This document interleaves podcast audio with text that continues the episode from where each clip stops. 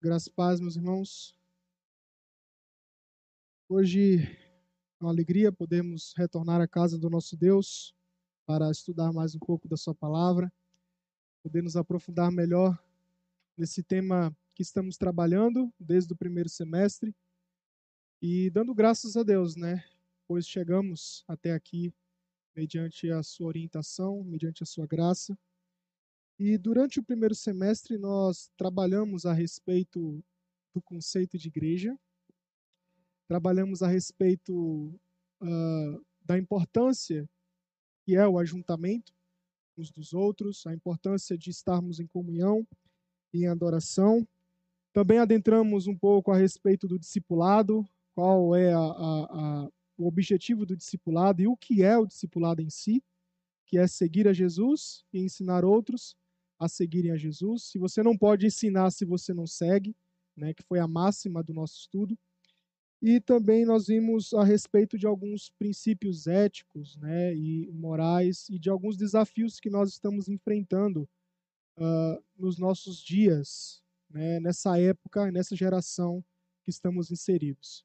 E vimos da última vez, né, eu creio que alguns participaram aqui, comentaram também, a respeito de alguns problemas, como o feminismo, o homossexualismo, uh, e como vocês têm trabalhado aqui com o reverendo Sandoval, né, questões éticas sobre aborto e muitos outros temas principais.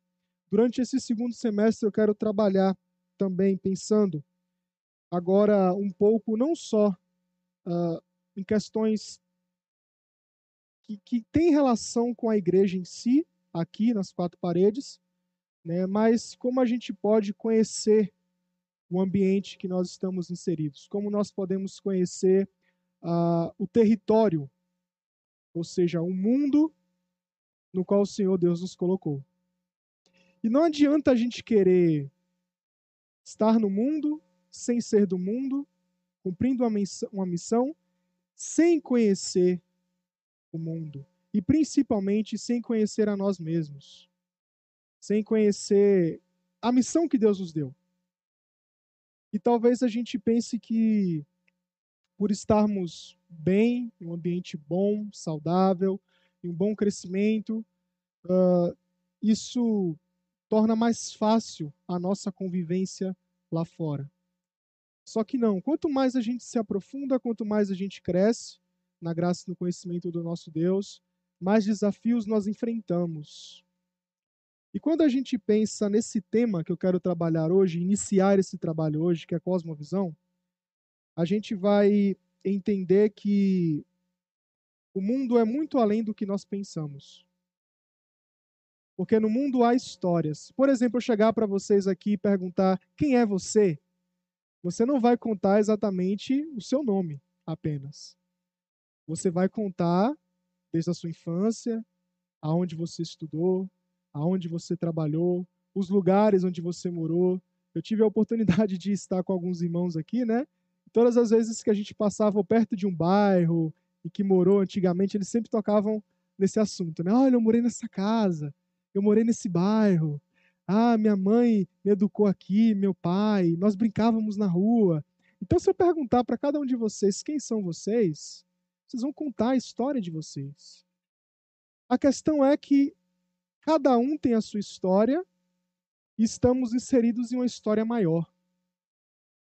E também por pensar que cada um tem a sua história, isso não quer dizer que você sozinho é que faz as coisas andarem, mudar o mundo. Mas se você tem uma história, o seu irmão ao seu lado tem uma história. Se você teve uma educação, o seu irmão ao lado teve também uma educação e tem uma educação. Então são pessoas de lugares diferentes, com culturas diferentes, modo de pensar diferentes, mas quando a gente pensa em cosmovisão cristã, é um pensamento voltado para as escrituras, não apenas com base nos uh, uh, ensinamentos que nós tivemos durante toda a nossa vida. E quando a gente fala desse assunto, eu quero trabalhar três tópicos com vocês. Primeira coisa, o que é cosmovisão cristã? Segundo dele, aplicando a cosmovisão cristã como guia para a vida. E terceiro, a metanarrativa em Paulo. Talvez esses, essas expressões aqui, alguns de vocês ainda não tenham visto, ou alguns sim já tenham visto, mas vamos pensar um pouco a respeito desses três tópicos, entendendo o que são cada um e como esses três tópicos têm relação uh, com a nossa vida. Primeira coisa é uma introdução a respeito do tema. Quero que vocês abram lá em 1 Pedro. Vamos ler 1 Pedro 3.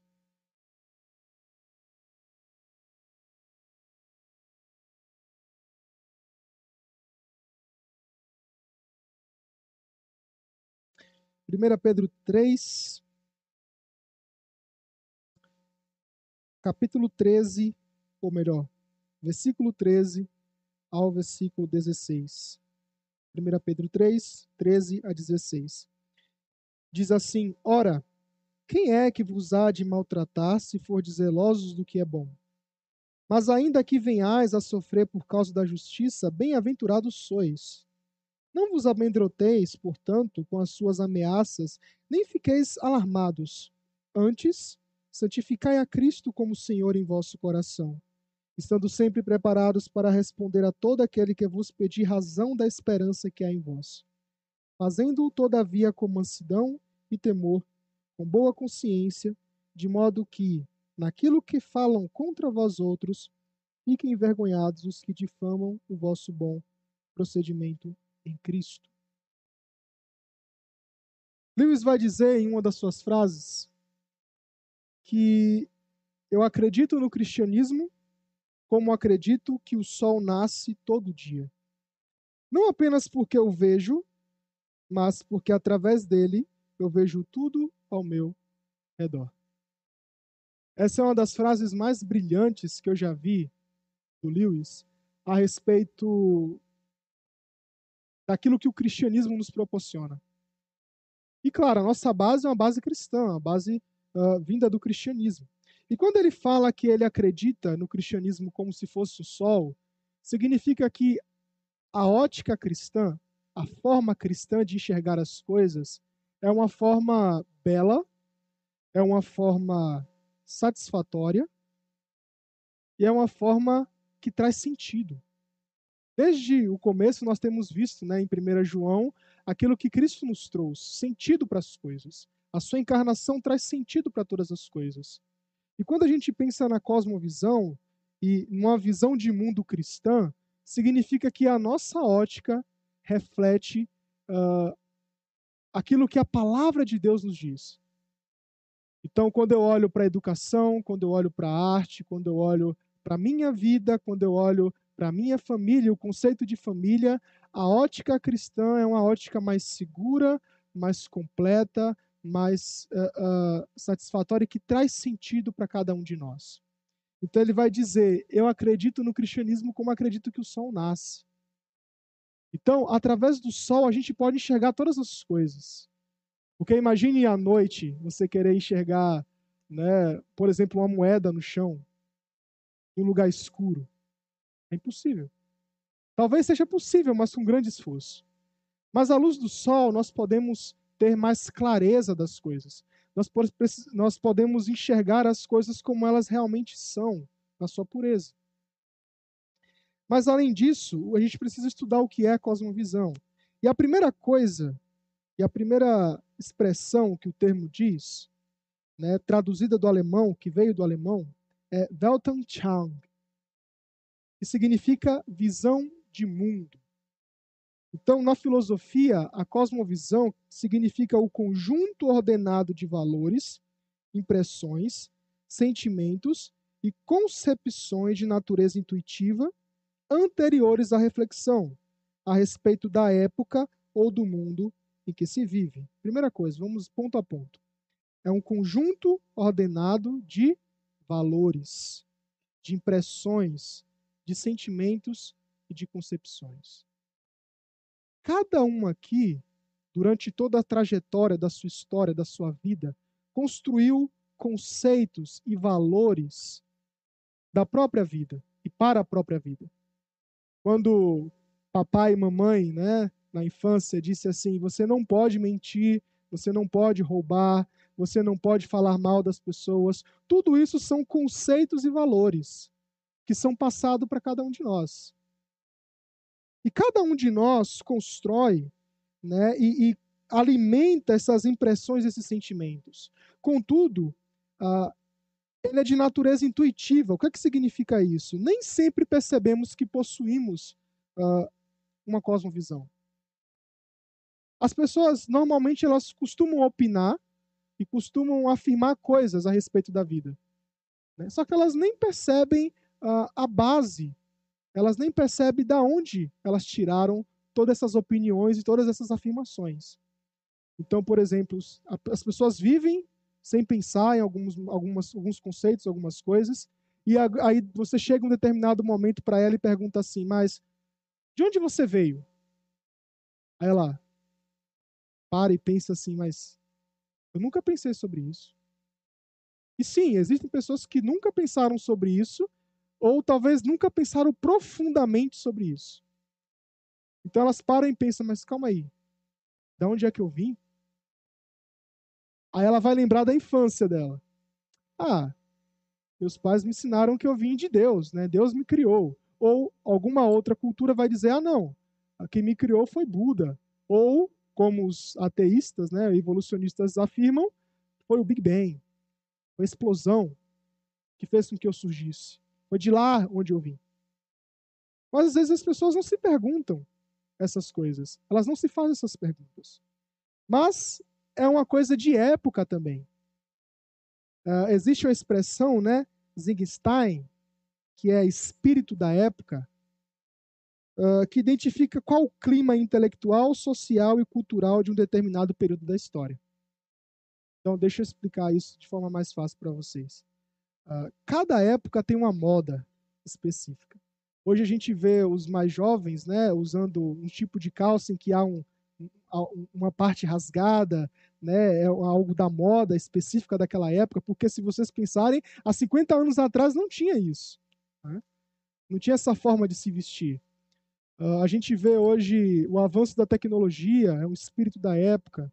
A gente vê a forma de pensar as pessoas em relação à família, em relação aos relacionamentos conjugais, em relacionamentos entre os pais e os filhos. Tudo espírito da época é aquilo que a gente enfrenta de geração em geração, que a gente pensa de geração em geração. Então, se eu perguntar para vocês uh, qual o que, o que há 50 anos atrás, os mais velhos que estão aqui, se eles poderiam imaginar que estaríamos tão avançados como estão hoje, como estamos hoje. Não estaríamos. Nós não nem pensaríamos em todo esse avanço, em toda essa mudança de geração. Então, o espírito da época é aquilo que vai mover aquilo que nós pensamos, aquilo que a sociedade eh, e por onde a sociedade caminha, a forma cultural das coisas, né? o tipo de música, por exemplo, que nós ouvimos hoje, hoje em dia, comparada anteriormente, há tempos atrás. Então, são coisas diferentes, são espíritos da época. Então, a cosmovisão ela é um conjunto de valores que vai refletir em épocas, em momentos, e de forma intuitiva. Você vai perceber em algum momento ou não vai perceber em determinado momento. Esse autor aqui, chamado Albert Wolters, ele vai dizer que, para os nossos propósitos, cosmovisão será definida como a estrutura compreensiva de crenças básicas de uma pessoa sobre as coisas. Cosmovisão é uma questão de experiência diária da humanidade, um componente inescapável de todo o saber humano e, como tal, é não científica, ou melhor, visto que o saber científico é sempre dependente do saber intuitivo de nossa experiência diária. O que, é que ele quer dizer com isso? Primeira coisa, são crenças básicas a respeito de coisas. Então, exi existem aquelas afirmações, né, bem que, que cada um pode pensar que é maleável, mas se eu perguntar para vocês uh, o que vai nortear, por exemplo, a forma com que vocês educam os filhos de vocês. São crenças básicas. De onde vocês vieram é uma crença básica, inquestionável. E talvez as pessoas possam mudar, tentar mudar isso do seu pensamento, mas como é uma crença básica, é uma crença que vai reger todas as outras crenças. Uma crença básica é, por exemplo, uh, de forma moral, né? A gente pode pensar, é, por que a gente não pode matar pessoas? cada um tem aqui um pensamento, né, uma forma uh, uh, e coisas fundamentais que levam a não to tomar esse tipo de atitude. São crenças básicas. Quem foi que nos criou? São crenças básicas. Uh, existem outras também expressões. Ele vai dizer que é algo da experiência, da experiência do homem. Então, a forma com que a gente vive, né, da forma com que a gente pensa, a cada momento da nossa experiência, experiência de vida, tudo isso vai nortear essas crenças básicas. Então, primeira coisa, é coisa, é qualquer coisa sobre a qual é possível ter uma crença. Segunda, são crenças e não sentimentos, são crenças básicas. Uh, a gente observa que isso aqui é muito religioso. É muito religioso. Nós veremos um autor aqui mais à frente que ele vai falar que começa do coração. Porque quando alguém pergunta para você uh, por que você crê em determinada religião, e você tenta convencer a ela que essa religião não é uma religião correta, ela vai brigar com você. E aqui é um ponto interessante em relação ao evangelismo, porque às vezes nós nos frustramos, né? Quando temos contato com pessoas lá fora e a gente tenta pregar o evangelho, ela bate a porta na nossa cara, ela vira as costas, uh, e a gente fica triste. Realmente dá uma tristeza em ver pessoas negando o evangelho, rejeitando o evangelho. Mas a gente não pode, não pense em uma coisa, e aqui há um desafio para nós para o enfrentamento das coisas lá fora. Que essa pessoa que rejeitou o evangelho, ela veio desde a infância construindo conceitos, crenças, alimentando ideias há anos e para tirar dela, realmente é o poder de Deus, a graça de Deus. Mas nós, como cristãos, precisamos desconstruir. Desconstruir para depois construir. Então, deixa eu dar um exemplo. Imagine você encontrar um ateu lá fora. Um ateu que é, é um ateu de 20, 30 anos. Aí você chega para ele e fala assim: ah, crê em Cristo, ou como normalmente é o evangelismo de hoje em dia, né? Uh, Jesus te ama e ele tem um plano para sua vida. Aí ele vai falar: Mas espera aí, Jesus me ama, ele tem um plano para a minha vida, mas eu não creio em Jesus, mas mesmo assim, que bom. Que bom. Isso é bom para você também? Ah, então para mim também é bom, mas eu não creio nele. Só que, como é uma crença, significa que não só a religião cristã é uma religião, o ateísmo é uma religião. Então, qual é o Deus do ateísmo? Darwin. Ou do evolucionismo? É ele. E as pessoas costumam alimentar essa ideia há anos. E para você chegar para essa pessoa e dizer que aquela ideia que ela construiu durante anos está errada, você precisa desconstruir tudo aquilo que ela construiu durante anos, mostrar toda a incoerência dessa crença dela para depois mostrar a coerência que é o cristianismo.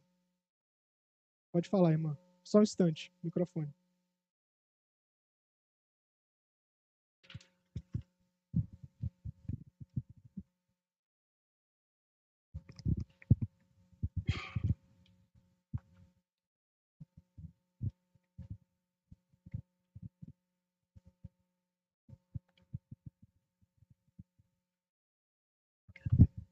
É um exemplo disso, né, que eu ouvi há poucos dias, né? Uhum. É, o missionário foi chamado por uma mulher que disse que a tia estava com demônio, né? E lá, para eles, tudo é demônio, está todo mundo endemoniado, qualquer coisinha, né? Aí o missionário falou para ela: então vamos lá. Ela falou assim: não, não vou não, porque eu tenho medo. Não, vamos, eu não sei a língua, você tem que ir para traduzir para mim. Aí a mulher, com muito custo, foi, né? Chegou lá, a tia com os olhos fechados. E ele orou pela tia, tudo. Aí ele falou para a tia assim: Olha, você senta aqui um pouquinho que eu vou olhar teus olhos. Aí olhou, era conjuntivite, né? Falou para ela: Ó, nós precisamos ir para o hospital. Não, não vou não para o hospital, porque lá todo mundo morre. Quem vai para lá morre. Então, é a crença deles lá, né? Sim. Aí ele conseguiu um leite materno lá, passou na vista da, da, mo da mulher e ela sarou. Mas para eles era demônio. A crença deles, né? Que era tudo demônio. Sim. É, é, um, é um exemplo, né? É um exemplo muito bom. E eu quero tocar, principalmente nesse exemplo, naquilo que a senhora acabou de falar. Que para ela, o hospital é o lugar onde pessoas morrem. Morrem. E aí a gente entra em um ponto muito interessante. Porque lá no hospital há métodos, há pessoas que estudaram durante anos, se especializaram naquela área, e o objetivo principal daquele ambiente é salvar vidas. Salvar vidas. E quando alguém chega e diz assim, lá é o lugar de morte, não há coerência nessa visão de mundo. Porque a visão correta e coerente é que lá é um lugar onde as pessoas tratam a sua saúde. Mas uma visão de mundo, e entenda muito bem isso, isso serve para toda e qualquer outra coisa. Uma visão de mundo errada faz com que ela não aproveite e não desfrute daquilo que é verdadeiro. E com isso, todas as pessoas, entendam isso, todas as pessoas têm uma visão de mundo. Seja ela coerente ou não, elas têm uma visão de mundo. Mas quando a gente pensa em cosmovisão cristã, e uma das analogias que as pessoas usam é o óculos, né, as lentes dos óculos, é basicamente assim: é, eu tiro, eu estou vendo tudo embaçado, né? Vocês todos estão embaçados aqui na minha vista. Uh, aqui é uma cosmovisão. Foi algo que eu construí durante anos. Mas a cosmovisão cristã, elas são como lentes. Então, quando eu coloco ela, tudo agora fica mais nítido. Tudo agora faz sentido. Eu estou vendo vocês agora não de forma embaçada, mas de forma nítida. Então, esse é o significado de cosmovisão, visão de mundo. E a visão dessa pessoa é entender que o hospital é um lugar onde há mortes, Uh, e tudo é o diabo, tudo é o demônio. Por quê? Porque ela construiu durante anos isso. Aí você vai lá e tenta convencer ela de que isso é uma mentira. Ela vai bater o pé no chão e vai dizer: não. Essa é a minha verdade. A sua verdade é que lá é um lugar bom. Não, para mim não é. E aí você precisa sentar, requer tempo, requer muita conversa. Se é assim, claro, ela for aberta para isso. Mas a gente vê que são crenças. Então, não, não é apenas sentimento. Né? Não é apenas a pessoa chegar e falar assim: ah, ah, ah é, um, é o desejo meu, eu não quero ir lá. Não, é uma crença. E o que é uma crença? É você adorar essa coisa. É você viver para ela. É você amar de todo o seu coração. Adorar. É crer e crença no sentido de que ninguém pode questionar você. Entende? Por isso que vem do coração. Por isso que vem do coração. A cosmovisão precisa ter coerência e um padrão. Nenhuma outra cosmovisão é mais coerente e padronizada do que a visão cristã. Nós veremos isso mais à frente, mas isso aqui é uma afirmação uh, muito profunda a respeito da visão cristã. E segunda e quinto, né, a cosmovisão atua como um guia para a nossa vida. Então, observe, vamos pegar o exemplo novamente da irmã ali, né? Uh, a cosmovisão guia para a vida. O guia para a vida dela é o quê? Usar outros métodos. Então, a, a visão de mundo dela, a forma com que ela pensa, levou ela a não tomar um determinado caminho e ir por outro caminho. Por isso que é um guia para a nossa vida. Então aqui a gente precisa ter muito cuidado porque a forma com que a gente pensa e a gente constrói conceitos e padrões vai, de alguma forma, determinar as nossas ações. E, claro, são guiadas pela graça de Deus, pelo Espírito Santo de Deus. Mas a forma com que a gente pensa vai nortear aquilo que a gente fala, aquilo que a gente, a forma com que a gente age e muitas outras coisas. E as outras atitudes. Por isso que a cosmovisão cristã é baseada na palavra, nas escrituras. James Sayers vai dizer que uma cosmovisão é um comprometimento uma orientação fundamental do coração. Então a pessoa se compromete em viver daquela forma. É do coração, que pode ser expressa como uma história ou um conjunto de pressuposições, hipóteses que podem ser total ou parcialmente verdadeiras ou totalmente falsas, que detemos consciente ou subconscientemente. Entende? Uh, eu posso saber que eu tenho uma cosmovisão, mas eu posso não saber que eu tenho uma cosmovisão. Então, quando a gente entrou no assunto, cada um aqui descobriu, quando eu falei, que todos têm uma cosmovisão. Mas pessoas tomam atitudes, falam coisas, pensam coisas, sem ao menos pensar a base que façam que elas pensem, falem e ajam dessa forma. Uh, consistente ou inconsistentemente, então há coerência ou não há coerência? É consistente, é uma cosmovisão que a gente para e pensa assim: nossa, isso aqui eu posso me assegurar, isso aqui eu posso me fundamentar. Ou não. Eu fico meio inseguro pensando dessa forma. Sobre a constituição básica da realidade que fornece o alicerce sobre o qual vivemos, movemos e possuímos o nosso ser. Por isso que uh, é um guia para a vida. Porque não vai abranger apenas uma área da nossa vida, mas toda ela. Toda ela. Philip Heineken ele vai estar aqui mês que vem, né, dia 9 a 11, lá no Mackenzie, na conferência da editora Cultura Cristã. Ele vai dizer que cosmovisão, ou uma visão de mundo, ou visão de vida, como algumas pessoas dizem, é a estrutura de entendimento que usamos para compreender o mundo. Então, se eu quero compreender o mundo, eu compreendo, eu compreendo ele com base em uma visão de mundo. Em uma visão que eu tenho. É a maneira como olhamos para a vida é a nossa interpretação do universo, a orientação da nossa alma. Uma cosmovisão é às vezes comparada com um par de óculos, como acabei de dizer para vocês, mas talvez nossos próprios olhos sejam uma analogia melhor. Então, como eu falei, a cosmovisão cristã é um par de óculos. Mas sem eles, eu já tenho uma visão de mundo. A pergunta é: ela é correta ou não? Ela é consistente ou não? ela é boa ou não? Uh, quando foi a última vez que você reparou que estava olhando algo? Qual foi a última vez que você parou e pensou assim, mas por que eu creio no que eu creio?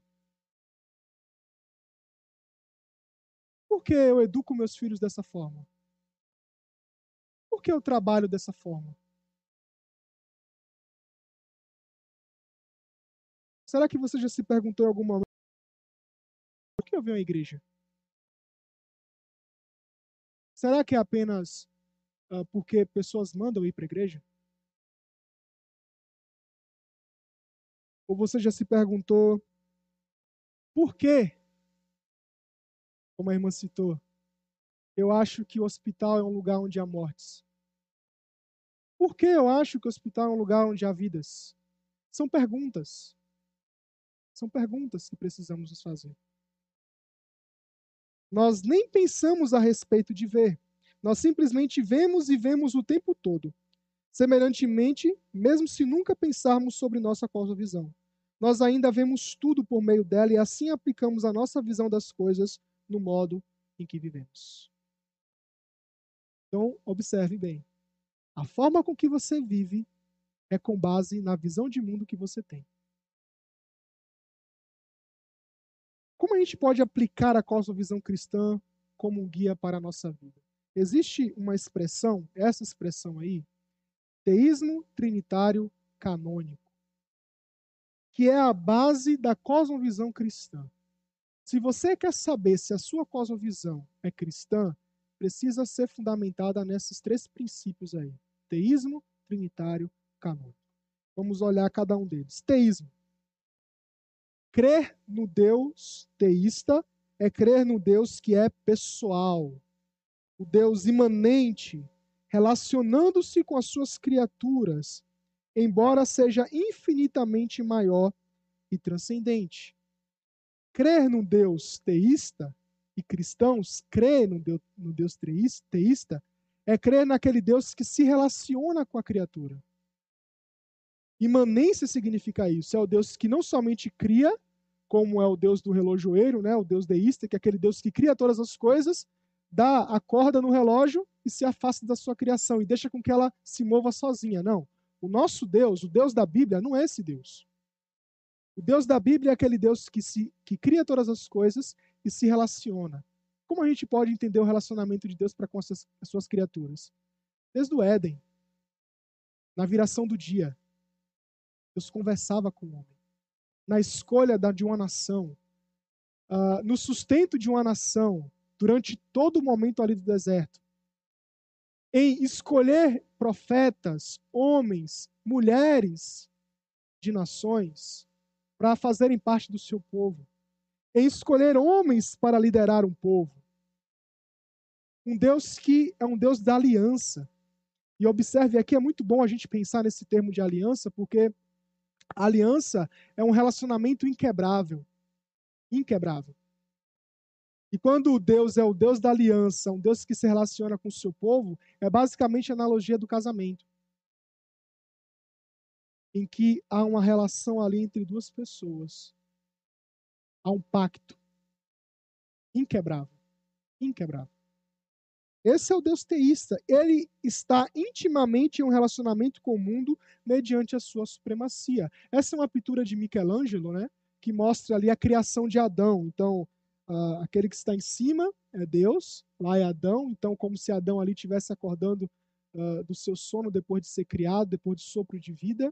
E observe que há um toque entre os dedos que mostra realmente uh, a forma de relação do homem, de Deus para com o homem.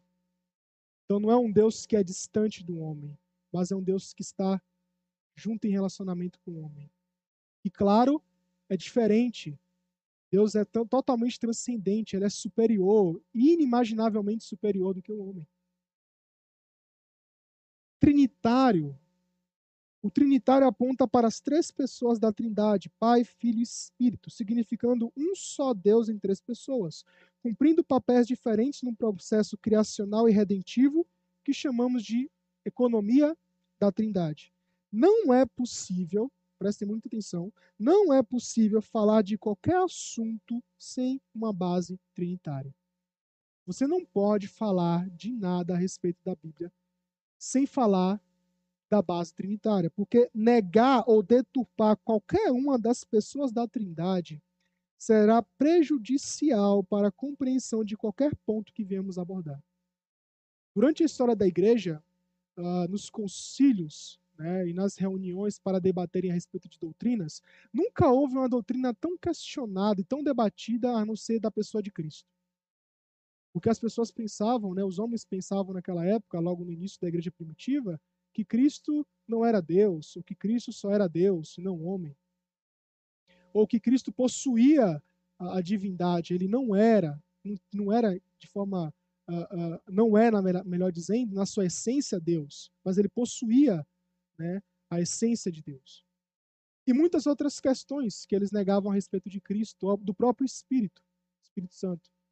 Mas em toda a história a gente vê homens durante esse concílio que defendem essa doutrina, que é o Deus Pai, Deus Filho e Deus Espírito.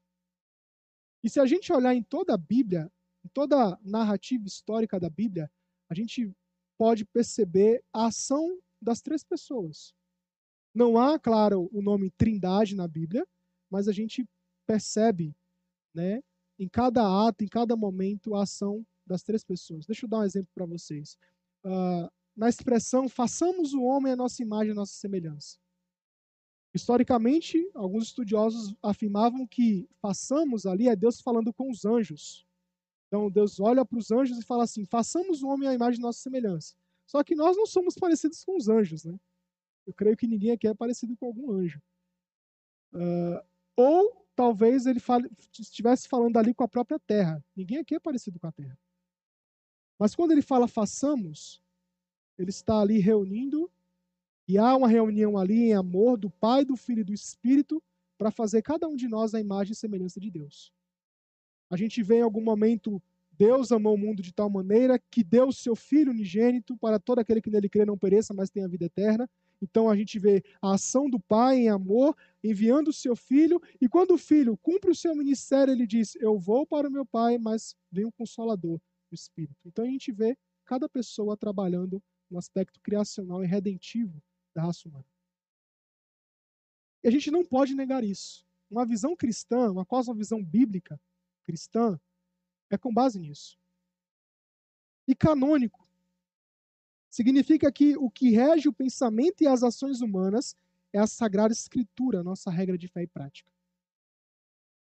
Se a forma com que você pensa não está fundamentada na Bíblia, examine que você pensa. Questione aquilo que você pensa, crê e defende. Porque se não estiver na palavra, não é conforme Deus pensa. Não é conforme Deus quer.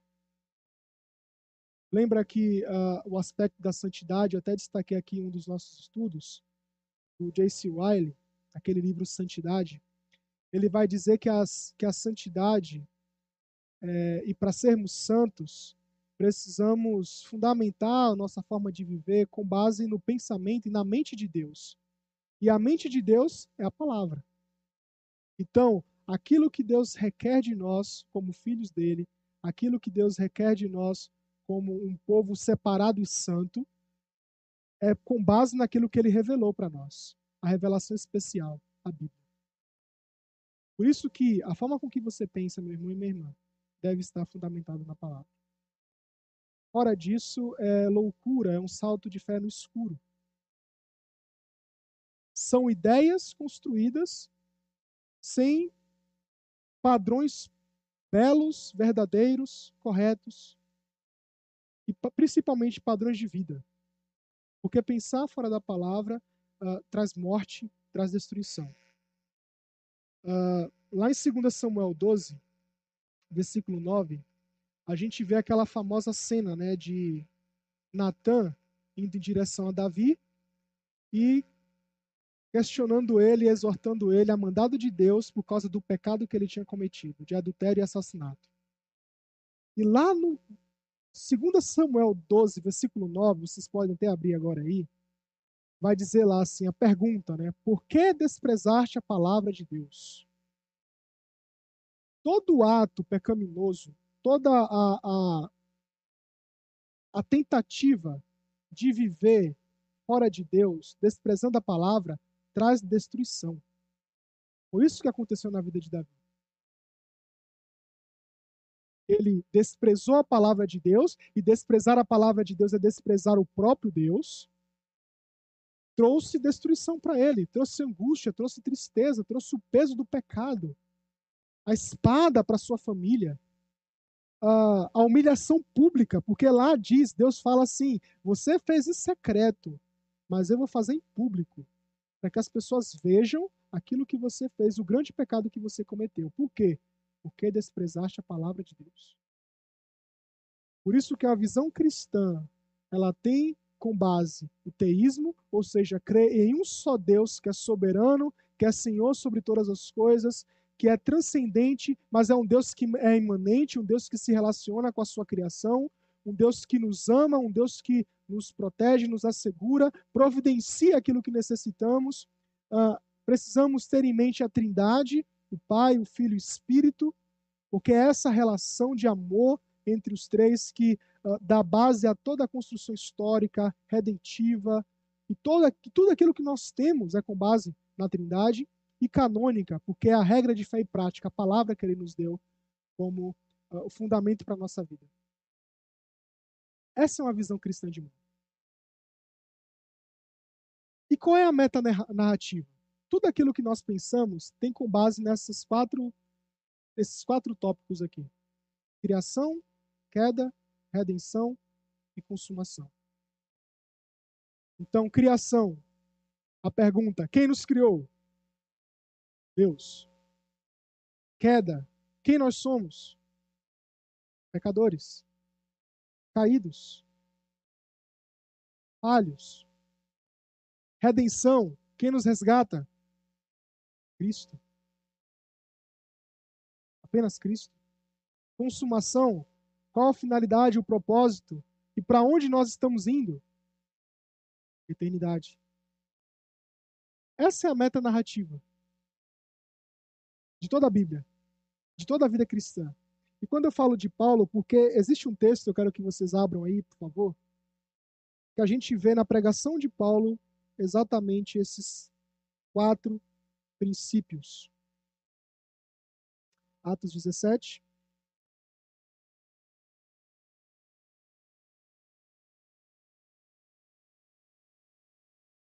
Só uma pergunta: os irmãos estão entendendo até então? Tudo ok? Qualquer dúvida, por favor, perguntem, levante a mão para a gente discutir um pouco do assunto. Mas vamos ver lá em Atos 17.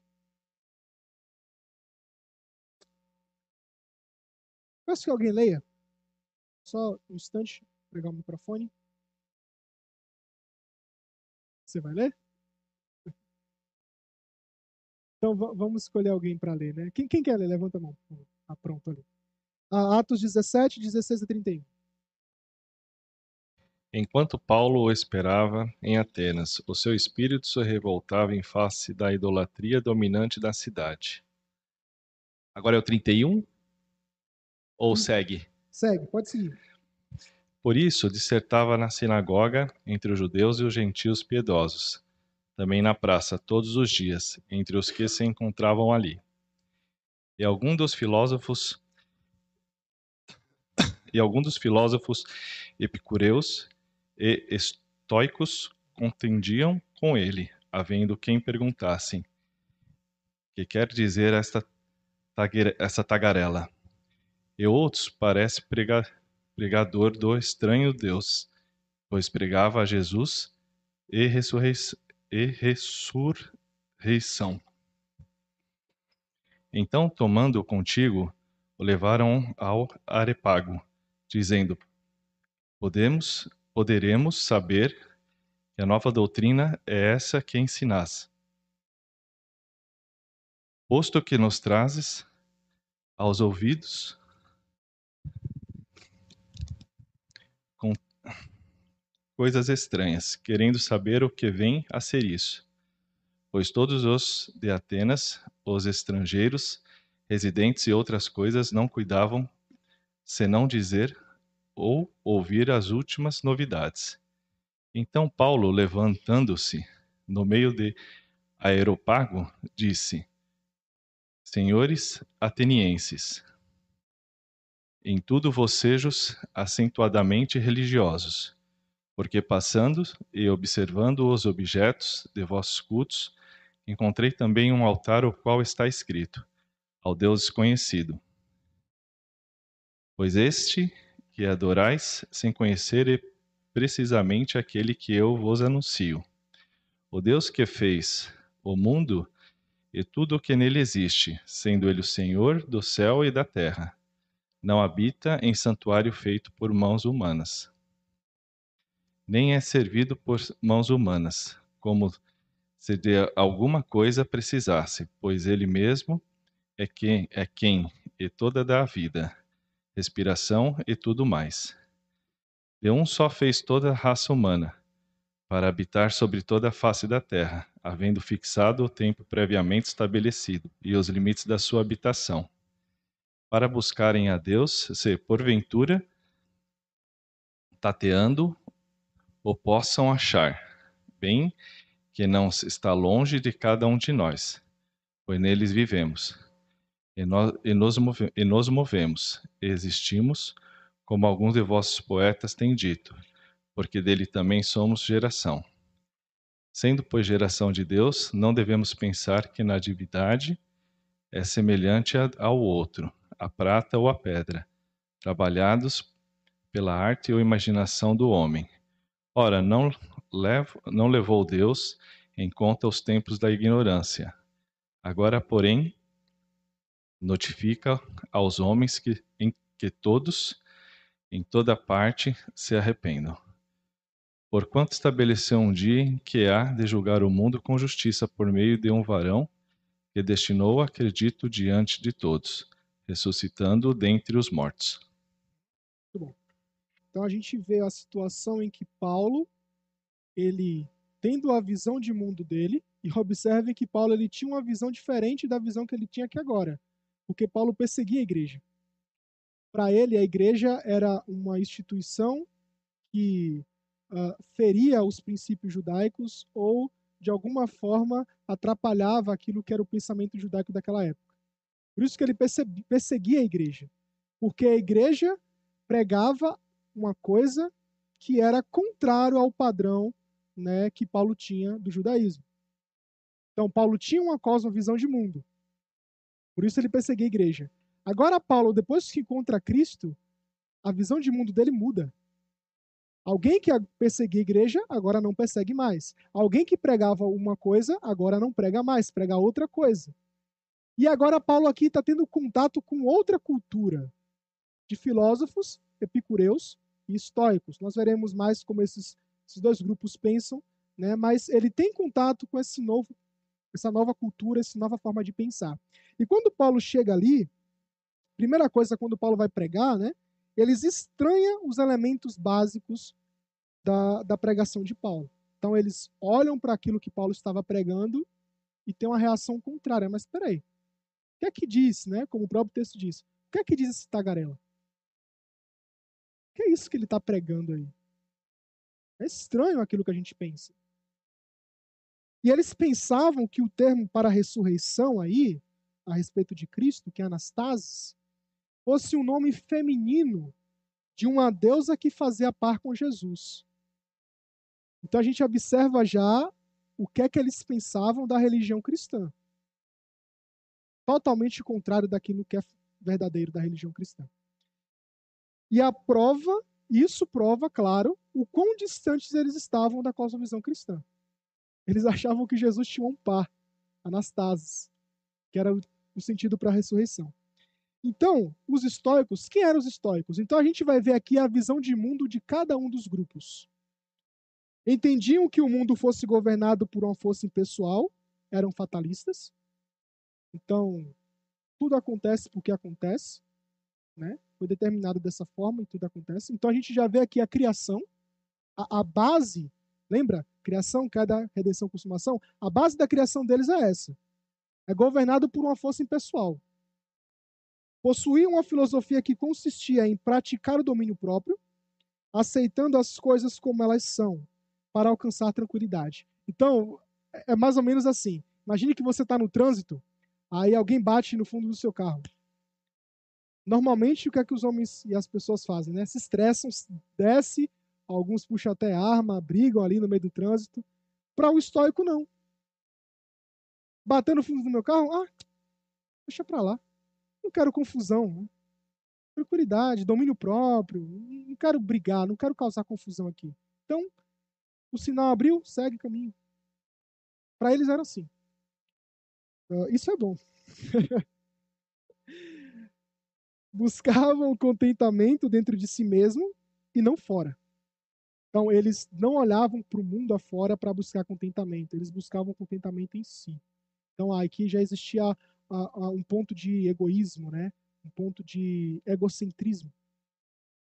Tinha uma compreensão de pecado, queda, agora, distante do conceito judaico-cristão. O conceito histórico de Deus era panteísta. Deus é tudo, tudo é Deus. Então, esse banco aqui é Deus. Esse relógio é Deus. E quando pensa assim, não há aquilo que a gente já abordou aqui no teísmo, que é um Deus que se relaciona. Se tudo é Deus, então não há um Deus que se relaciona com a criatura, com vocês, com nós. Porque ele é tudo. Uh, e para eles não havia propósito ao fim do universo, consumação. Para eles, não existia propósito. Não existia um fim do universo. Não existia a questão de para onde iremos. Uma visão de mundo. Epicureus, como eles pensavam? Entendiam o mundo como tendo um funcionamento mecânico, sem a participação dos deuses. Deísmo, que é o Deus que dá corda no relógio e deixa ele lá. Ou seja, é um Deus, sim, que é transcendente, soberano, mas ele está totalmente distante da sua criação. Então, a criação, ela vive, ela pensa conforme ela. Não há nenhuma influência divina sobre a vida humana aqui na Terra. Ah, para eles, o mundo era eterno, nunca foi criado indestrutível. Então, a gente já vê um, um pensamento a respeito da, da criação de todas as coisas. Então, se o mundo é eterno, nunca foi criado indestrutível, significa que estamos vivendo aqui, vivendo e vivendo e vivendo e nada vai mudar, nada vai ser destruído, nada, não existe um caminho, um lugar eterno que a gente possa ir. E a morte trazia a extinção tanto do corpo quanto da alma, viviam em busca dos prazeres. Então aqui já vem, a gente já vê a consumação. Para nós, né, não há extinção da alma. A morte, para eles, a morte morreu aqui e acabou. Que a gente pode chamar do é, é, aniquilacionismo, né? E tanto o corpo, a alma somem. Então, essa era a forma de pensamento desses dois grupos. E buscavam prazeres, hedonismo. Então, é basicamente aquela ideia. Vamos, já que a gente morre, né? já que tudo acaba na nossa morte, nossa alma, vamos viver como a gente bem quiser. Vamos satisfazer os desejos da carne, vamos pensar da forma que a gente quer pensar, vamos desfrutar da vida, porque é uma vida só. Ninguém aqui é gato, tem sete vidas, né? Aí vai uma vida só e acabou. Não é verdade, viu? De sete vidas. Mas é dessa forma que eles pensavam. Mas vamos ver como Paulo pregou e o que Paulo pregou. Primeira coisa, a criação. Versículo 25 diz: O Deus que fez o mundo e tudo que nele existe, sendo ele Senhor do céu e da terra, não habita em santuários feitos por mãos humanas. Então, eles construíram ali um altar, aqueles filósofos, ao Deus desconhecido, porque eles não conheciam realmente quem era esse Deus que todos falavam e pregavam. Então Paulo vai dizer: esse Deus aí de vocês, que vocês colocam aí como Deus desconhecido, esse Deus ele fez o mundo e tudo que, ele, que nele existe. Sendo ele o Senhor da terra, não habita em santuários feitos por mãos humanas. Esse é o Deus. Continua ele ainda pregando. Nem é servido por mãos humanas como se de alguma coisa precisasse. Pois ele mesmo é quem a todos dá vida, respiração e tudo mais. De um só fez toda a raça humana para habitar sobre toda a face da terra. Pois nele vivemos, nos, nos movemos e existimos como alguns dos vossos poetas têm dito, porque dele também somos geração. Sendo, por geração de Deus, não devemos pensar que a divindade é semelhante ao ouro, à prata ou à pedra, trabalhados pela arte e imaginação do homem. O que é que Paulo está ensinando aqui? Existe um Deus soberano, criador de todas as coisas, que não habita em templos feitos por mãos humanas e que não é feito criado pela imaginação dos homens. Crença. Cosmovisão é uma crença. E a crença para os epicureus e estoicos era que existiam vários deuses. Vários deuses. E existiam várias formas de adoração. E quando Paulo chega pregando só há um Deus, eles estranham. E aqui há um ensinamento para a gente.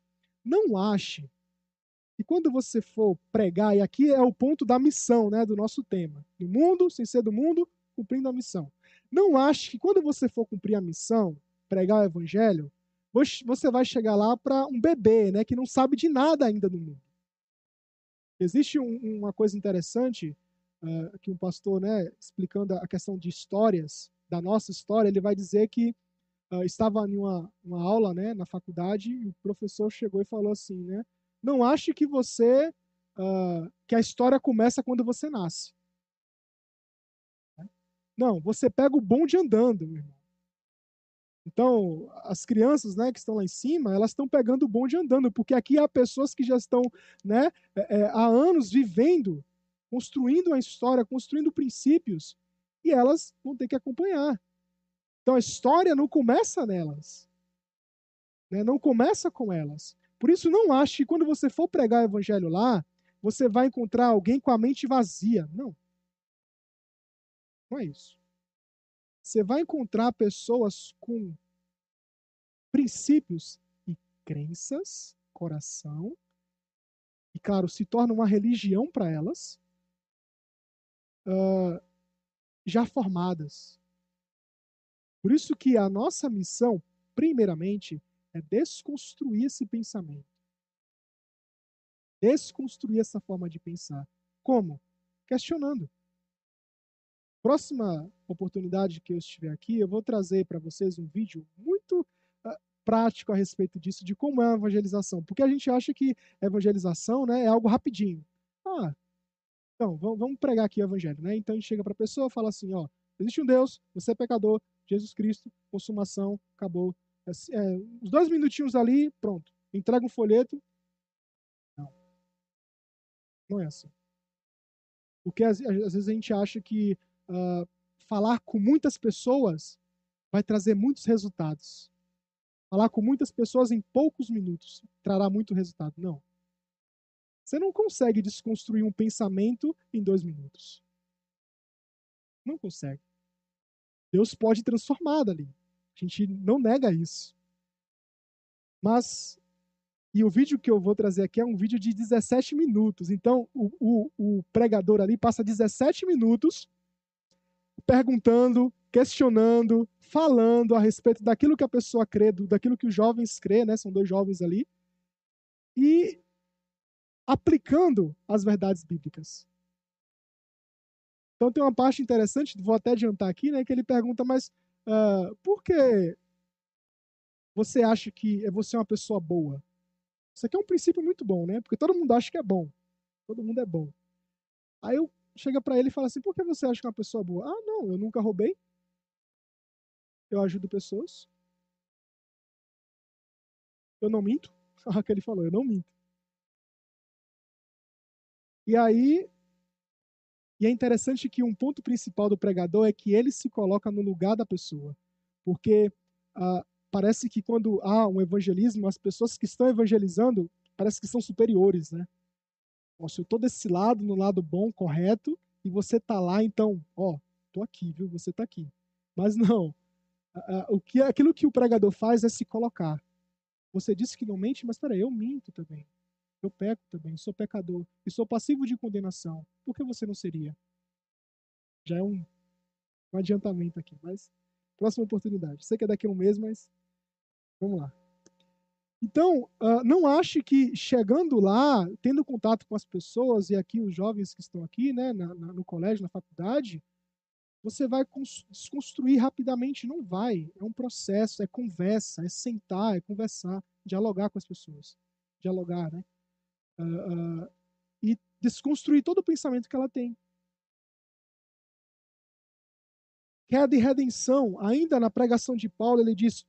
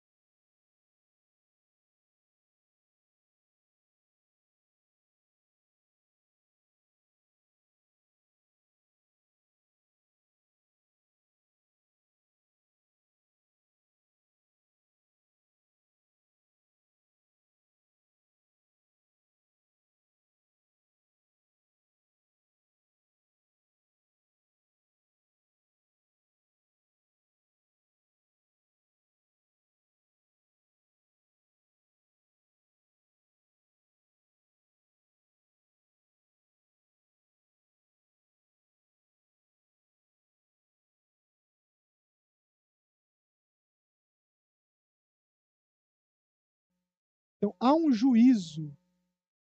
Há um dia em que Deus irá julgar a todos. E com reta justiça. Reta justiça. E ele vai fazer isso por meio de um varão que ele destinou e acreditou diante de todos, ressuscitando dentre os mortos. Ressurreição de Cristo. Então é por meio desse varão que Deus há de julgar com reta justiça o mundo. a base para a evangelização é essa. Lembram da, da, uma das vezes que eu estive aqui, né, e eu falei que há um, um, uma construção lógica na pregação. Essa é a construção lógica da pregação. Não adianta você chegar falando do amor de Deus se você não apresentar quem é Deus para as pessoas. Não adianta você falar que há um lugar para aqueles que creem em Cristo, um lugar bom, onde não há choro, ranger de dente, não há pecado, se antes você falar do processo de quem Deus é, da queda, de quem nós somos, de Cristo e até chegar à consumação. E para ficou em cima ali, eu creio, não era para ficar, né, mas ficou em cima, mas eu vou falar para vocês. E para atividade de casa, há aqui algumas perguntas, eu peço que vocês anotem elas ou tirem foto delas, eu posso mandar depois para cada um de vocês. Perguntas existenciais para a gente refletir. Porque às vezes estamos tão corridos né, que a gente não para para refletir algumas perguntas da nossa existência humana. Quais perguntas? Uh, de onde tudo vem? Talvez, em algum momento, os filhos de vocês chegaram para perguntar isso. Mãe, pai, de onde eu vim? Então, como é que todas as coisas foram criadas? E criança tem, tem dessas, né? Crianças têm dessas. Mas nós também precisamos refletir sobre essas perguntas. Quem criou todas as coisas? Deus? Deuses? A matéria autocriada? Big Bang, no caso? O mundo é criado ou é autônomo? Ele é organizado ou é caótico? O que é, ou o que o ser humano é? Quem nós somos? É, somos um símio evoluído? Uma matéria que se evoluiu durante o tempo? Um ser criado segundo a imagem de Deus? Segundo a imagem e semelhança de Deus? Um Deus adormecido? O que acontece após a morte? Extinção pessoal? Transformação para um estado mais elevado? Anotaram? Tiraram foto?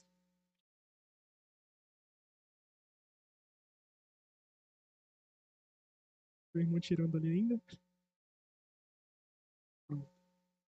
Por que é possível conhecer alguma coisa? Por que nós conhecemos o que nós conhecemos? Por que nós conhecemos a Deus?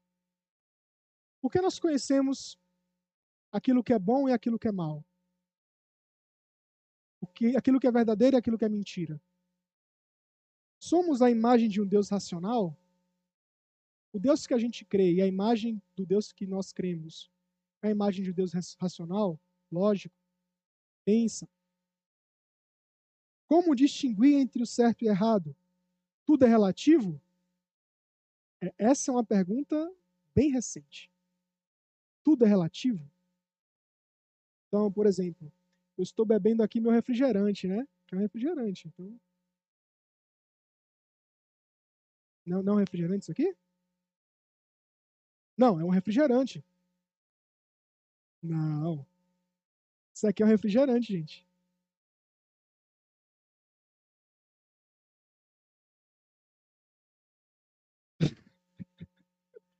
Não, eu estou afirmando para vocês que isso aqui é um refrigerante, eu estou bebendo um refrigerante.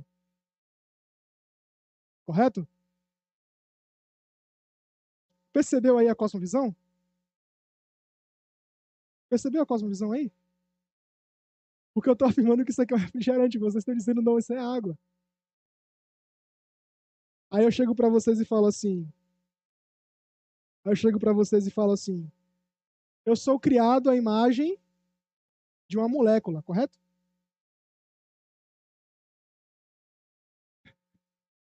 Correto?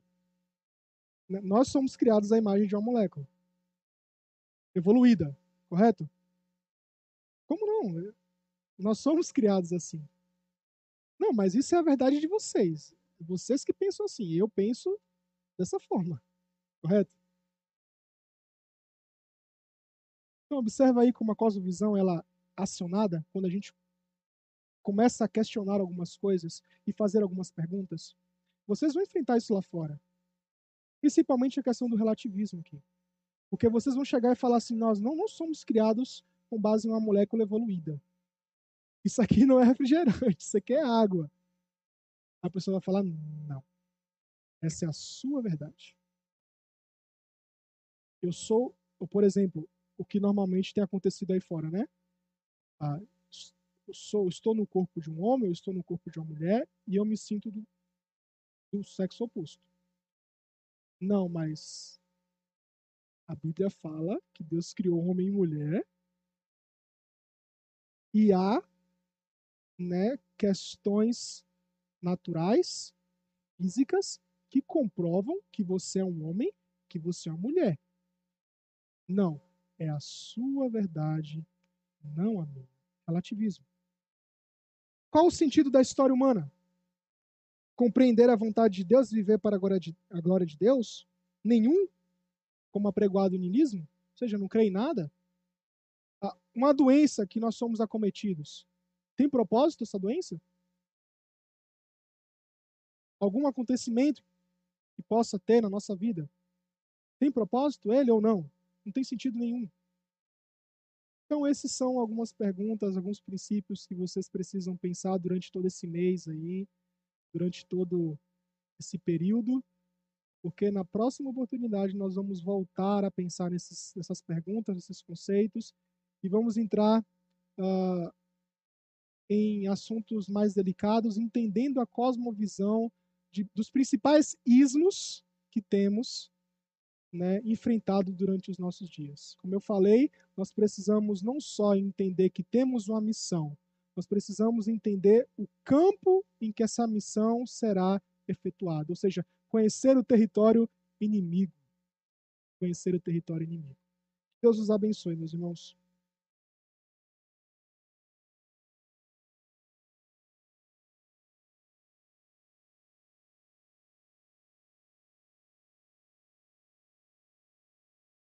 Oito minutos? vamos abrir, né? Pronto, vamos abrir.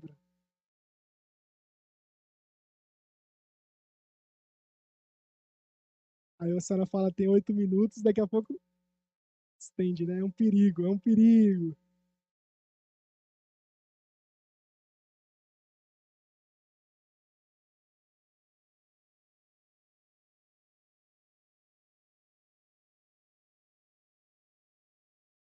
Agora.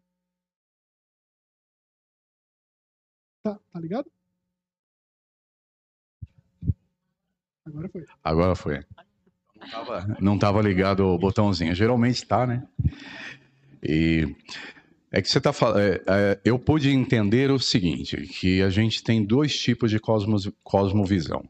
Uma cosmovisão geral, né, que é da comum, e a outra que é uma cosmovisão cristã. Né? Antes de fazer a pergunta, queria falar sobre aquela questão de, é, de da, da, conversão, né? É, porque eu trabalhei minha vida toda com vendas, né? E a gente, às vezes, a gente fica meio assim porque a gente chega para falar com alguém para vender alguma coisa e, e às vezes você, você fala com 100 pessoas, você recebe 99 nãos e às vezes um sim, né?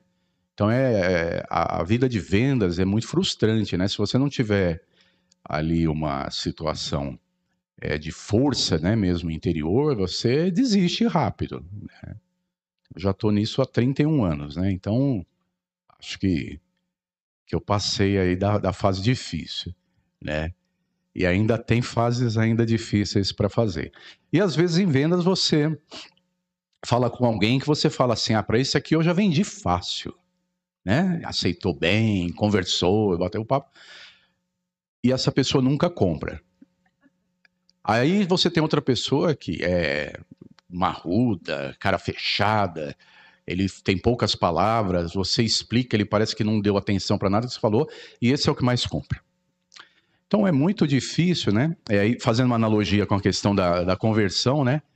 Então essa questão, eu acho que a gente tem que estar tá sempre indo é, fazer o evangelismo é, não focando muito se vai haver o resultado ou não, mas fazer o nosso trabalho, né? Porque o resultado ele vai vir independente do que a gente falou, né? É, neste caso aí é como é por Deus. Então, às vezes a gente pode estar tá tentando evangelizar 100 pessoas e só uma realmente vai ser convertido por Deus. Agora, trazendo isso tudo para a questão das cosmovisões, eu vejo assim: não é possível que uma pessoa tenha cosmovisão cristã se ela não tiver a ação do Espírito Santo. Aí talvez é, é nessa parte que eu queria que o irmão pudesse falar um pouco, porque a cosmovisão cristã eu acho que ela é boa para a gente evangelizar, mas a pessoa nunca vai ter isso é, se ela não for realmente tocada pelo Espírito Santo. Né? Exato. Uh, porque assim, quando eu falei de conversão, eu já, pressu... já coloquei o pressuposto de que é a ação do Espírito Santo que transforma a vida dela, né? Eu usei a analogia do próprio Paulo, né? O exemplo do próprio Paulo. Ele pensava de uma certa forma, foi transformado por Cristo e passou a viver de outra forma. Então houve ali a ação do Espírito transformando o coração de Paulo. E realmente, uh, pessoas hoje têm cosmovisões e há nas cosmovisões das pessoas alguns princípios que são princípios cristãos. Por exemplo, ali o domínio próprio do, do epicureu, do, do estoicismo, perdão, do estoico. Domínio próprio é um princípio cristão. O próprio Jesus diz, é fruto do Espírito. Mas o estoico não tem uma cosmovisão. Pode falar.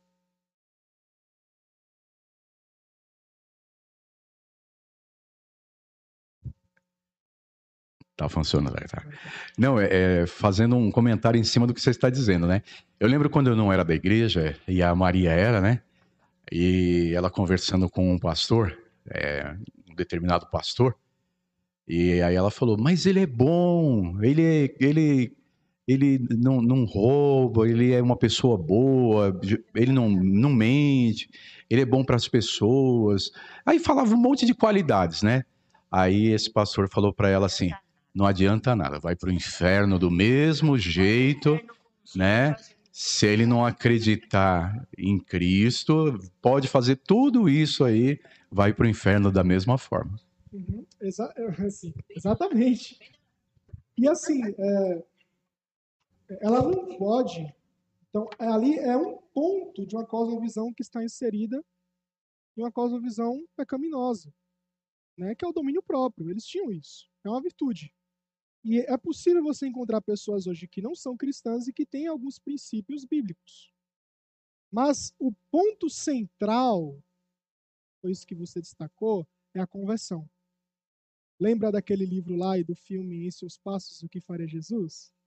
Então, começaram a ter um modo de vida porque foram confrontados por causa de uma morte de um homem que eles não acolheram quando ele mais necessitava. Então, depois da morte daquele homem, e sentiram o peso de não poder ter ajudado ele, né, ter acolhido ele, e ele começou a questionar diante de toda a igreja na escola bíblica dominical, ah, que, que tipo de cristianismo é esse que vocês vivem? Né? Vocês pregam a Cristo, pregam a cruz, mas vocês não vivem isso? E depois da morte desse homem, que acabou de questionar eles, eles começam a ter um modo de vida diferente. Só que esse não é o princípio. Você não precisa uh, viver de forma cristã porque alguém morreu por causa de um fato de cuidado seu. Você precisa ter uma atitude cristã porque você ama a Deus e você ama a Deus porque você é transformado mediante o Espírito de Deus. Você tem uma nova vida em Cristo Jesus. Então a cosmovisão é exatamente isso. É uma vida que você tinha, uma forma de viver, uma forma de pensar, e agora você, sendo discípulo de Cristo, transformado por Cristo, você passa a viver uma vida conforme os padrões de Cristo. Aquilo que Paulo falou. Já não vivo eu, Cristo vive Entendeu? Tem alguns minutos aí. Oi. Então, só complementando a pergunta do Eduardo, mesmo dentro da cosmovisão cristã, tem diversas cosmovisões, inclusive a cosmovisão cristã reformada. Então, é, cada pessoa tem uma, cosmo, uma forma de acreditar, de crença, né? E mesmo dentro da cosmovisão cristã, tem diversas crenças. Exato. Então, na verdade, a gente tem que pensar que a nossa, né, da nossa igreja, é a cosmovisão cristã reformada. É, é uma coisa interessante que, se a gente for, por exemplo, eu creio que tem um pessoal aqui que já visitou a Espanha, né? Tem pessoa que já visitou Espanha, Estados Unidos. Vocês já foram a algumas igrejas nos Estados Unidos, Espanha, alguma coisa assim? Vocês chegaram lá, era estranho, né? A forma de culto, de um pouco, de estranho não, diferente. Diferente. Por quê? Porque é uma cosmovisão diferente. Tem um livro muito bom, só um instantinho, tem um livro muito bom, por favor. Do, eu vou trazer na próxima aula do Eber Campos Júnior, que se chama Amando a Deus no Mundo. E ele conta uma experiência que ele teve quando ele começou a estudar nos Estados Unidos, né, fazendo o doutorado dele, que ele chegou na igreja e viu as pessoas de chinelo. Que foi a, a transição do inverno né, para a primavera e as pessoas começaram a ir de chinelo para a igreja. E ele achou estranhíssima essa forma. Muito estranho. Aí chegando lá, ele começou a, a, a, a ficar pensativo. Ele não questionou, né? não, não zombou dos irmãos. Claro, não é a forma correta de se fazer isso, mas ele começou a pensar: mas aí. Lá no Brasil, na IPB, que eu sempre vivi, era terno, camisa social, sapato social, ou até um sapatênis, qualquer outra coisa que a gente possa calçar, né? Uh, e aqui chinelo, por que isso? Ah, não, porque é uma forma, entendeu? Possam visões diferentes.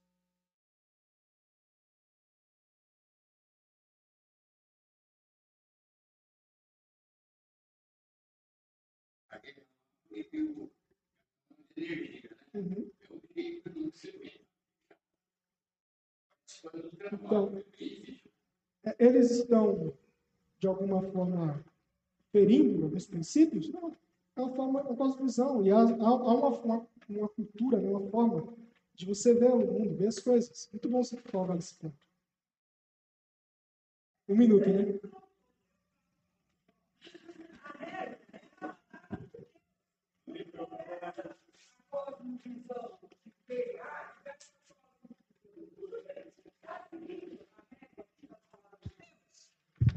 Está seguindo a Bíblia? Tudo bem.